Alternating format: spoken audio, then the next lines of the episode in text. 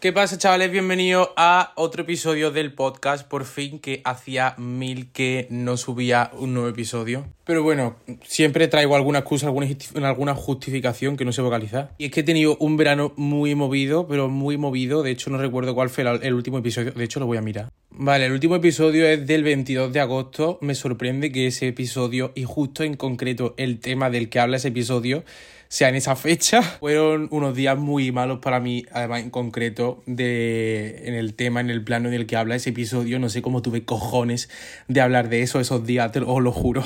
Pero bueno, hacen ya casi dos meses, bueno, un poco más de dos meses del último episodio. Es que tiene un verano muy movido, tanto a nivel de viajes como emocionalmente, como a nivel de estado ocupan mil cosas. Y ahora en septiembre he seguido teniendo viajes, he estado en septiembre en Italia, he estado en Estados Unidos, que de eso es de lo que os vengo a hablar hoy, pero así mientras hago un poco de introducción. He estado incorporándome de nuevo a las clases, ahora estoy viviendo también una etapa un poco rara porque es que esto es suma y sigue, nunca para. Y bueno, después de esa introducción justifica, esa justificación introductoria, eh, vamos a hablar del tema de hoy. Es que vengo a contaros eh, pues nuestras anécdotas, nuestras de mis amigos y yo, aunque mi amigo no participe en el podcast, pero bueno, fui con, con tres amigos eh, en Nueva York. Estuve, estuve casi una semana en Nueva York ya a finales de septiembre, entre creo que fueron los días 21 a 27, estuve allí en Nueva York. Y yo creo que de todo el verano ha sido, estaría empatado en el top 1 y 2 con Estambul. O sea, el top 1 y 2 estarían repartidos entre Estambul y Nueva York, 100%, estarían ahí a la par. Y luego el top 3, Italia, eh, por la segunda vez que he ido a Italia, pero de eso supe un vídeo de Instagram, no tengo nada que contar, en plan me lo pasé muy bien, tal. El viaje a Nueva York tiene más chicha y sí que vengo a hablar de eso. Pues nada, anécdota, me lo voy a tomar con un tono informal, así de chilling, hablando como si estuviese con un colega y pues mientras voy contando cosillas.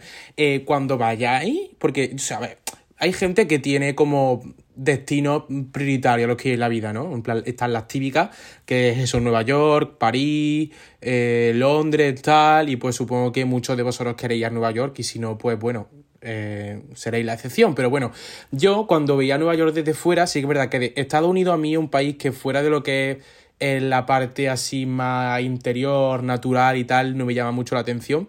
Eh, pero sí que es verdad que ciudades así, por ejemplo, Nueva York y tal, sí que me llamaban y siempre he querido ir. Y una cosa que me sorprendió brutal cuando llegué fue la ciudad en sí. O sea, yo ahora que he viajado, sobre todo este año, muchísimo por Europa, eh, estas vas a otro sitio y sí que verás que pues la arquitectura es diferente, la cultura es diferente, los idiomas son diferentes, la forma de actuar de las personas es diferente, pero al fin y al cabo no es como que te choca muchísimo, es como que mm, sabes que estás en Europa, obviamente, y, y, sabes que hay cambios, pero como que cuando tu cerebro los procesa no chocan tanto. Esto para mí cuando llegué allí fue como entrar en otro mundo totalmente distinto, en plan, no por cultura, porque, a ver, viajando por Europa te empapas de muchísima cultura que viajando a Estados Unidos, porque es que no tienen cultura casi, vamos a ser sinceros. Es más el, la forma de vivir, la forma de hacer las cosas, las distancias, las edificaciones, lo masífica que está la ciudad, la cantidad de cosas que tiene. Eh, todo lo que ocurre en una unidad de segundo, la altura, todo. Es como entrar en una dimensión paralela en la que la forma de hacer todo es totalmente distinta. Y eso es lo que a mí me chocó muchísimo más. Eh, estar andando por la calle y decir, es que es que tengo edificios de ciento y pico plantas alrededor mía, que es que es una cosa que no se ve nunca. Y luego el mirar a la gente y digo, esta persona se está comportando de esta forma, esto no lo he visto yo en mi vida y de eso es de lo que os quiero hablar hoy. Para empezar, eh, y una cosa que sí que es verdad que flipé porque no lo sabía, la ciudad huele, dicen, Nueva York huele mal, Nueva York tal, porque están las típicas cañerías que salen del suelo, etc. Nueva York huele a marihuana. Ah, buen inciso, yo estoy contando aquí todas las experiencias y los detalles más escabrosos, pero que el blog del viaje completo lo tenéis en mi canal de YouTube, ¿vale? Para que no solo lo escuchéis, sino que también podáis verlo. Lo que decía, la ciudad entera huele a marihuana. No huele mal, no huele a cañería como la gente dice, no huele a vapor, no, huele a marihuana 100%. Estábamos caminando a lo mejor por un parque público y había olor a marihuana en el ambiente por todo el puñetero parque. Pasas por una casa, por delante de una mm, tienda, lo que sea, huele a marihuana. Y es porque hace como 3-4 años lo estuve buscando, se legalizó el consumo de marihuana en la vía pública como si fuese Ámsterdam, como si fuese Países Bajos, que sabéis que ahí es totalmente legal fumar marihuana en la calle. Pues en Nueva York ahora y desde hace esos 3-4 años exactamente igual, huele a marihuana por todos sitios. Y con esto del tema de las drogas es, una, es lo que quiero, o sea, lo utilizo para introducir el siguiente tema y es que eh, hemos visto muchísimo, pero muchísimo consumo de droga, o sea, no in situ, de ver a una persona pues drogándose, pinchándose, tal, eso como tal no lo hemos visto, pero sí que hemos visto muchísima gente que se notaba que acababa mm, recién de consumir algún tipo de, droga, porque mira, nos pasó, eso me, me pasó muchísimo. Salimos de la última noche, si no la última, mm, para que os ubiquéis más o menos, del metro, pero no del metro de lo que es el metro como estructura, como edificio, sino del metro lo que es el tren. Vale, pues en los andenes allí mmm, tienen... Visualizáis el metro de Madrid, los españoles, que es en medio la vía y a cada lado están los andenes. Pues Nueva York totalmente al revés. En medio están los andenes y a cada lado pasan las vías del tren. Vale, pues en el andén hay como un banco en mitad de todo el andén. Y cuando salimos del metro, eh, justo dimos a la parte del banco y había una persona, un hombre, semidesnudo, tumbado a todo lo largo del banco con una jeringuilla pinchada y que le acababa de dar una sobredosis, supongo, porque ese hombre estaba completamente tieso. Yo no sé si en ese momento seguiría con vida, si estaba en trance, si estaba a punto de... yo qué sé, pero ese hombre estaba ahí 100% tieso. Nosotros nos alejábamos en la zona de Brooklyn al principio, casi ya llegando al puente, no Brooklyn, Brooklyn dentro de Brooklyn, Brooklyn. Eh, pero aún así veíamos por la calle muchísima, pero muchísima peña. ¿Habéis jugado alguna vez al GTA? Que os encontráis por la calle cuando estáis jugando al GTA gente que literalmente está hecha pedazos. La típica mujer que va como desnuda, con la ropa manchada, como si estuviese drogada, chillando, el típico hombre, hemos dicho mujer, como puede decir hombre también. Tú dices, vale, es que esto solo pasa en el GTA. No, no, es que es así, es así. Calle y calle de personas que tú las ves y dices, o ha perdido el norte, o está borracho, o está drogado, o todo en conjunto, o está loco. Y realmente a mí me impactó porque yo al menos no sentí miedo. No, sé, no sé, sí que es verdad que yo muchas veces de las personas como que no siento miedo. Yo soy más de tenerle miedo a los fantasmas, no a las cosas sobrenaturales que mi madre me dice, no tienes que tenerle más miedo a los vivos que a los muertos. Que a lo mejor una persona pues ve esa situación así en Nueva York y se piensa que todo el mundo es un peligro potencial y se asusta. A mí no me infundieron miedo, fue más como decir estoy flipando, tío. Es que esto realmente ocurre y no es solamente cosa de las películas. Que estábamos comprando en un 7-Eleven, que es como un supermercado que está por todos sitios allí, como aquí el Carrefour Express. El Carrefour Express es muchísimo más presentable, el 7-Eleven es muchísimo más cochambroso, para que os una idea. Pero bueno, y estábamos comprando allí pizzas, tío, para cenar, era para comer. Bueno, es indiferente. Y entra un nota, tío, chillando hecho mierda. Y el hombre solamente iba a comprar, ¿eh? que no tenía intenciones de malos rollos ni nada. Estaba en su mundo, pero que tú lo ves y dices, que este ahora mismo me pincha. Pues calles, calles y calles llenas así, pero ya os digo, no tuvimos ningún problema con nadie. A excepción de dos casos otra de las noches, y esta fue las primeras noches, volvíamos a casa, esto ya sí saliendo de lo que es la boca de metro, teníamos la boca de metro de la primera que paraba en Brooklyn, de nuestro hotel, estaba como a cinco minutos andando. Vale, pues teníamos que pasar por una calle que no era ni callejón, eran avenidas, porque allí todos son avenidas, y salíamos de, eso de la boca del metro, pasando por la calle y tal, llegamos a la altura a la que hay unos eh, contenedores de basura. Vamos a pasar por el contenedor de basura y se levanta un tío que tendría un porte como de unos dos metros, que llevaba en la mano una señal de tráfico arrancada, la levanta así al aire en alto, que yo digo, este nos pega un taponazo, que es que nos vuelve para España. Y empezó a pegarle golpe al suelo, empezó a pegarle golpe a, a todo lo que pilló, tío, te lo juro, a todo lo que pilló, a, a los contenedores de basura, a zarambear la señal. Yo digo, y yo, es que este nos mata, y tuvimos que salir corriendo, que al final el hombre estaba en su mundo, yo digo, allí están todos en su mundo, no fue detrás de nosotros, ni nos chilló, simplemente pues le apetecería pegarle a cosas, pero claro, tú ves eso y te acojonas. Y la otra excepción que también nos dio mal rollo fue una vez estábamos comprando en uno de estos mmm, cacharros que se ven por la calle, no me sale el nombre un puesto ambulante de estos de perritos calientes, hamburguesas, que hay, están por toda la ciudad, pero por toda la ciudad. O sea, todas las calles tienen como 20.000. Y consejo, no compréis en porque son muy caros. Un Durum allí cuesta 10 pavos en cada uno de los mm, cochecitos esos cochambrosos. Vale, pues estábamos un día ahí preguntando precios y tal. Ya digo que del susto que nos dio salimos pitando. Pero llega un loco que esta vez no tenía mala pinta, ¿eh? parecía un chaval normal y llega chillando, obviamente en inglés, pero yo que lo entiendo, lo que estaba diciendo es lo siguiente. No sé si me censuran en el podcast por lo que voy a decir, espero que no, pero bueno. Iba diciendo putos judíos, putos cristianos, putos musulmanes, no tenéis la razón de nada, sois todos unos hipócritas. Y el tío iba como, como haciendo muchísimos gestos, o sea, como que se iba acercando a la gente, chillándole, y como haciendo muchísimos gestos del palo que tú te piensas que te va a pegar. O sea, cuando una persona empieza a gesticular muy fuerte al lado tuyo, tú dices, este me mete un meco que ya te digo, me devuelve a España. Y y a nosotros no se nos acercó, pero al, de la tienda de los perritos sí se le acercó chillando. A otro hombre que estaba comprado también se le acercó chillando. Y miró hacia atrás y le dijo, ¿qué estás mirando? Tal. Como que el tío iba buscando pelea, estaba chillando, estaba superido. Y esa vez sí que nos acojonamos bastante más. Otra de las cosas que me ha sorprendido muchísimo de allí fue lo caro que es todo. O sea, esto sí que me chocó realmente, porque yo he estado en sitios que realmente son caros. Mira, yo uno de los sitios más caros en los que he estado es Florencia, en Italia, que es la ciudad que más me gusta del mundo junto con Ámsterdam, pero es la ciudad que me gusta de Italia también, puntualizo. Es extremadamente cara, extremadamente cara. Eh, estuve mm, con dos amigos. Perdón, es que no puedo evitar reírme cuando, cuando me acuerdo de este viaje. Em, estuve con dos amigos en, en Florencia a principios de, verano y con mi madre también en, febrero.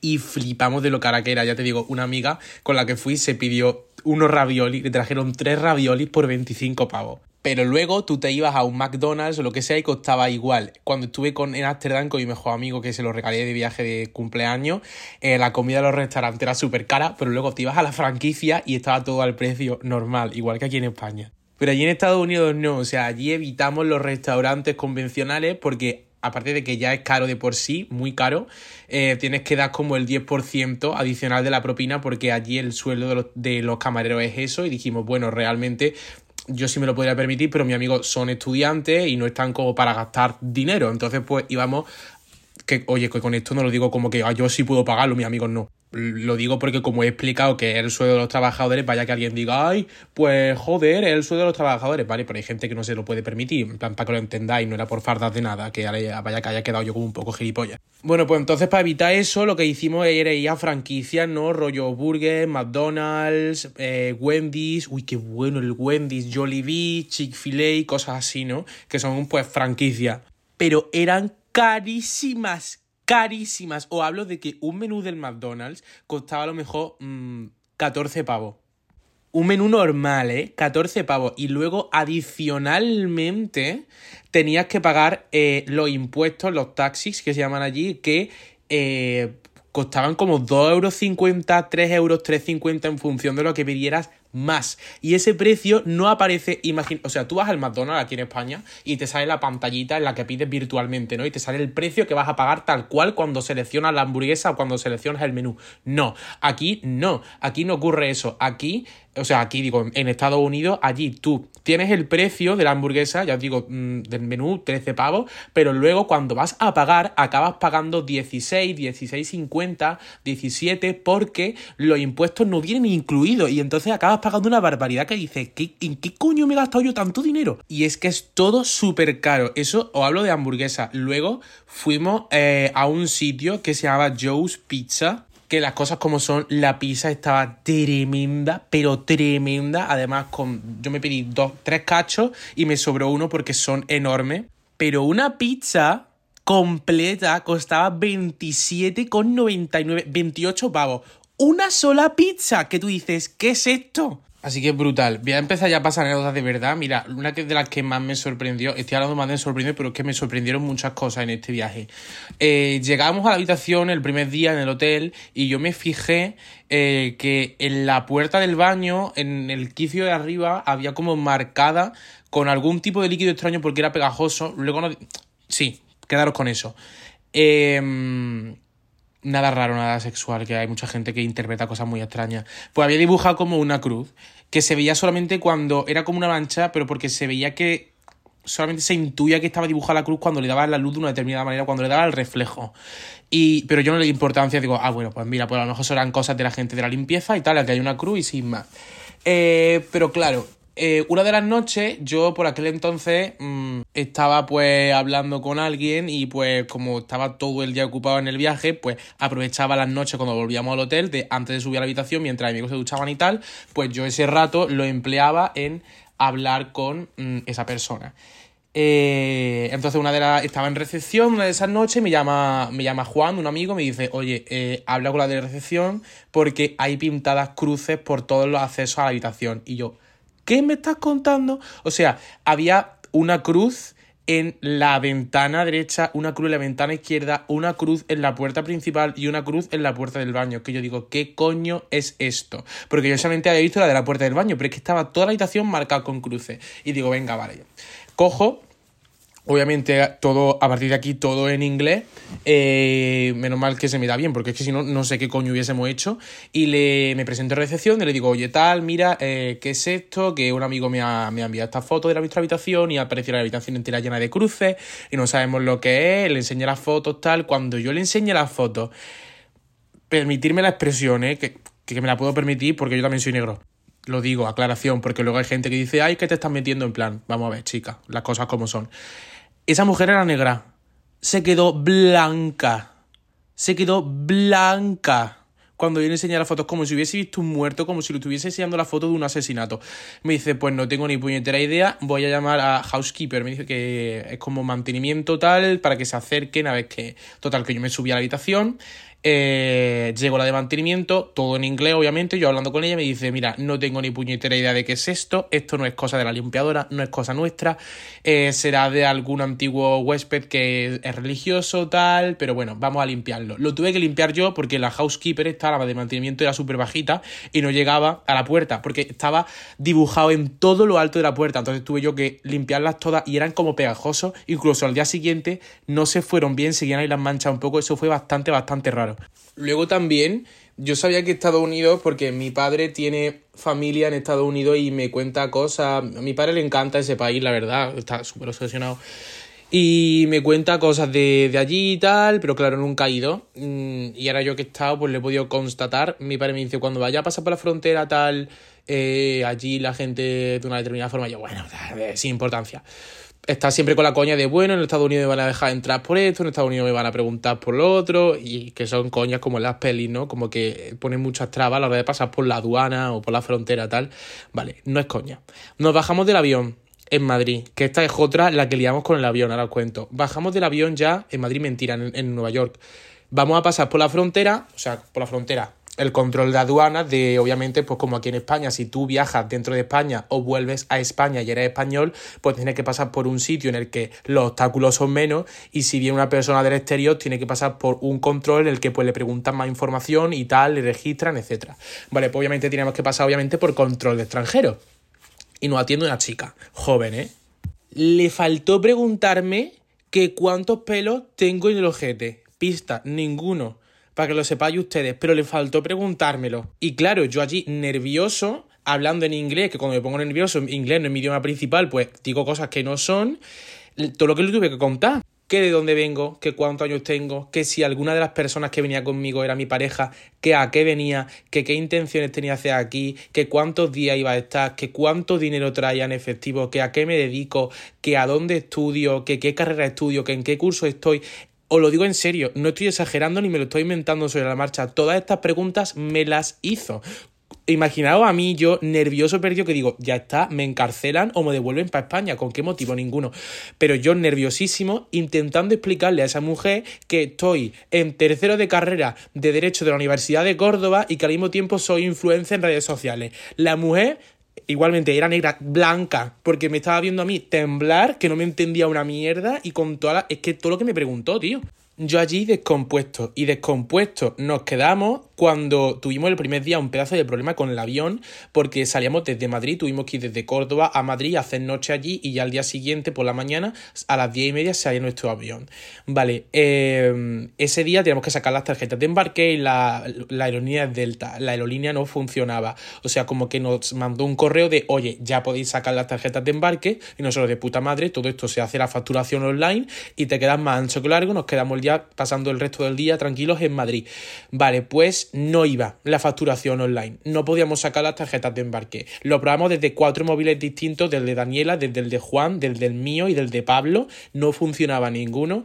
Y dijimos, vale, ¿cómo coño vamos a montarnos nosotros en el avión mañana si no podemos sacar las tarjetas de embarque? La liamos pardísima para transportarnos en 10 minutos al aeropuerto de Madrid, nosotros allí, oye, ¿qué pasa? Eh, que no podemos sacar las tarjetas, tal el stand de nuestra aerolínea estaba cerrado. Preguntamos y dijeron, es que solamente abren por la mañana, no, no abren ahora. Y como no somos de esa aerolínea, además de esa aerolínea americana, no podemos proporcionar ningún tipo más de información, eh, excepto que vengáis mañana justo temprano a la hora a la que abren, que era a las 7 de la mañana, y si tenéis que hacer algún cambio, hacerlo mañana a esa hora. Nosotros descompuestos, diciendo como mañana hay algún problema, nos pilla el tiempo justo, que es que no podemos subir al avión después de haberlo pagado, después de haber hecho la maleta, después de todo. Total, que nos tuvimos que levantar temprano de cojones para transponer en la puñetera aerolínea dentro del aeropuerto y ya pues ellos nos explicaron que es que solamente facturaban en físico, que no se podía hacer online, tal, que bueno, llegamos con un montón de tiempo y al final pues la cosa fue bastante bien, pero de verdad, qué horrible. Si os tuviera que hablar de la gente, diría que opiniones súper dispares. Mira, estuve, lo comparo siempre porque como este año de verdad que está en tantos sitios, hago muchísimas comparaciones. Se suele escuchar de la gente cuando baja a Francia, en Francia la gente es subnormal, ten cuidado.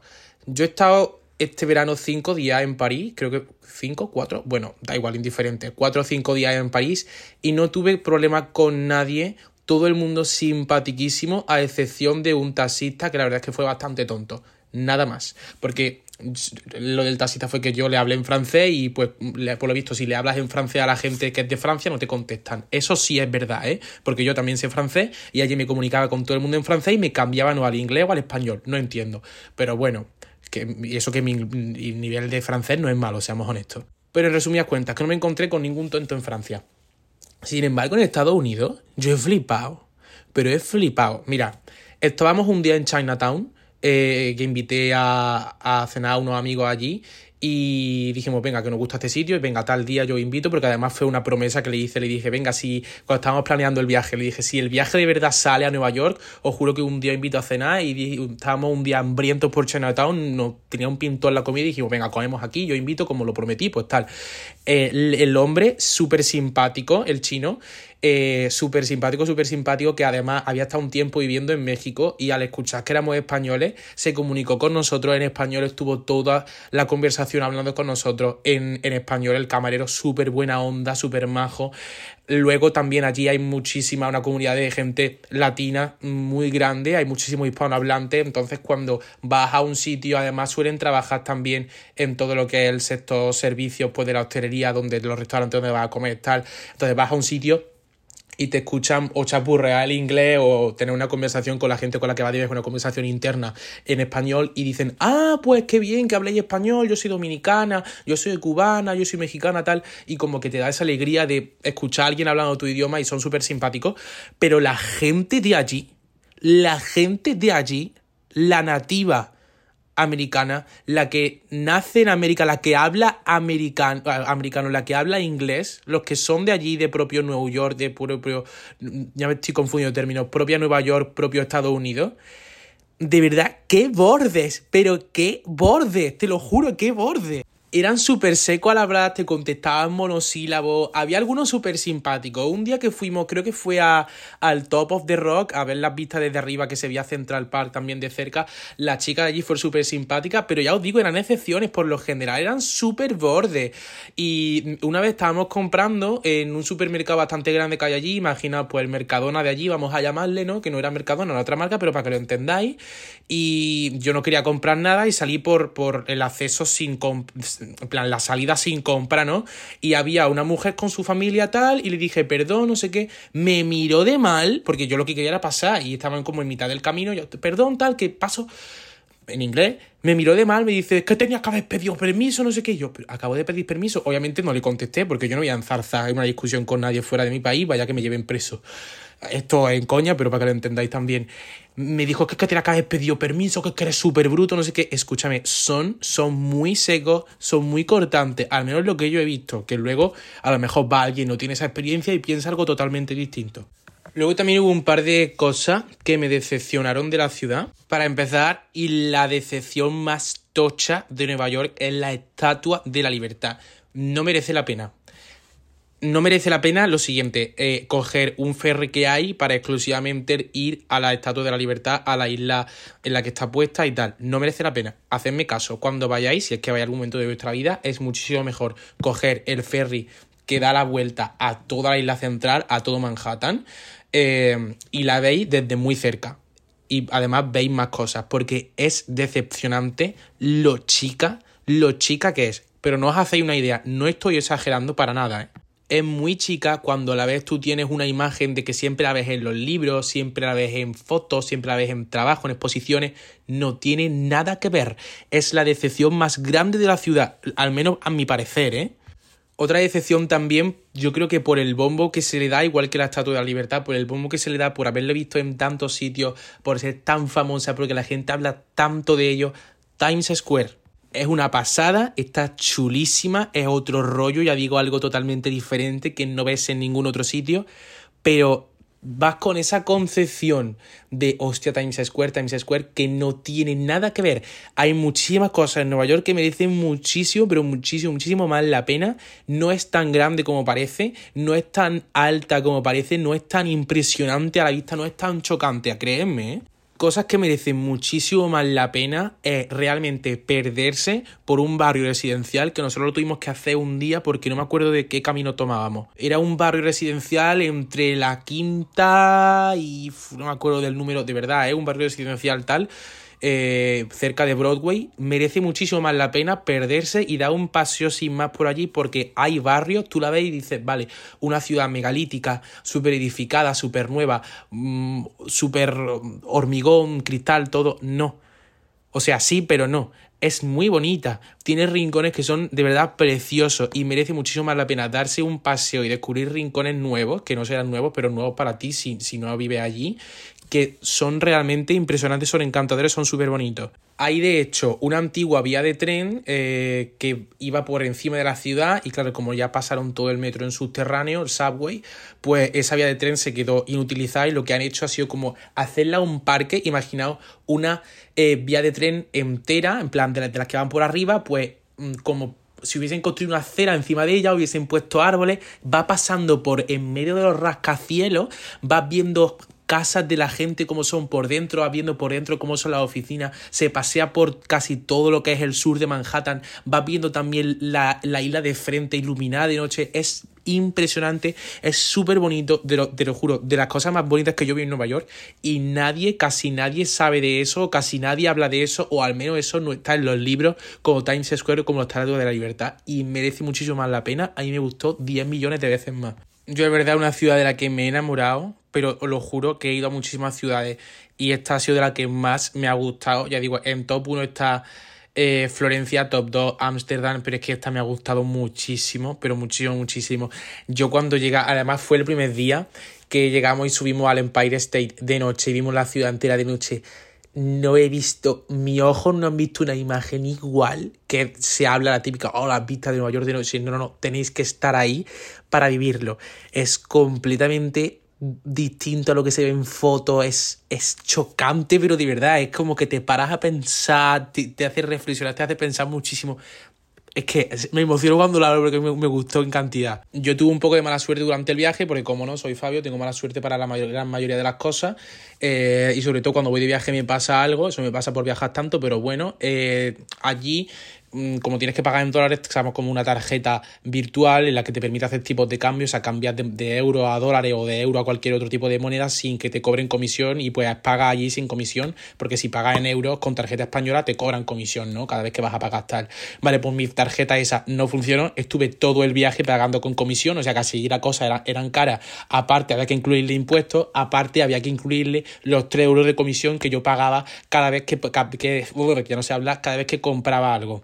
Entonces tiene que tener cuidado, pero bueno. Y esa ha sido la cosa así más relevante de todo el viaje a Nueva York. Ya os digo, si queréis ver la experiencia completa, hay un vídeo como de 15 minutos así en mi canal de YouTube que podéis ver todo, todo el viaje y lo que os he contado podéis verlo con vuestros propios ojos que pues está muchísimo más guay. Y ya dejo el capítulo por aquí, espero poder subir lo siguiente de forma muchísimo más regular. De verdad que es que me está costando muchísimo adaptarme y mentalmente estoy pasando por una etapa un poco rarilla. Es una cosa de la que no os hablaré porque yo pienso que si hablo de estas cosas se me gafan y quiero que esta vez me salga bien. Bueno, ya podéis intuir más o menos por demás los tiros. Así que, así que nada, chavales, que un besito para todos en el ano y que os vaya guay.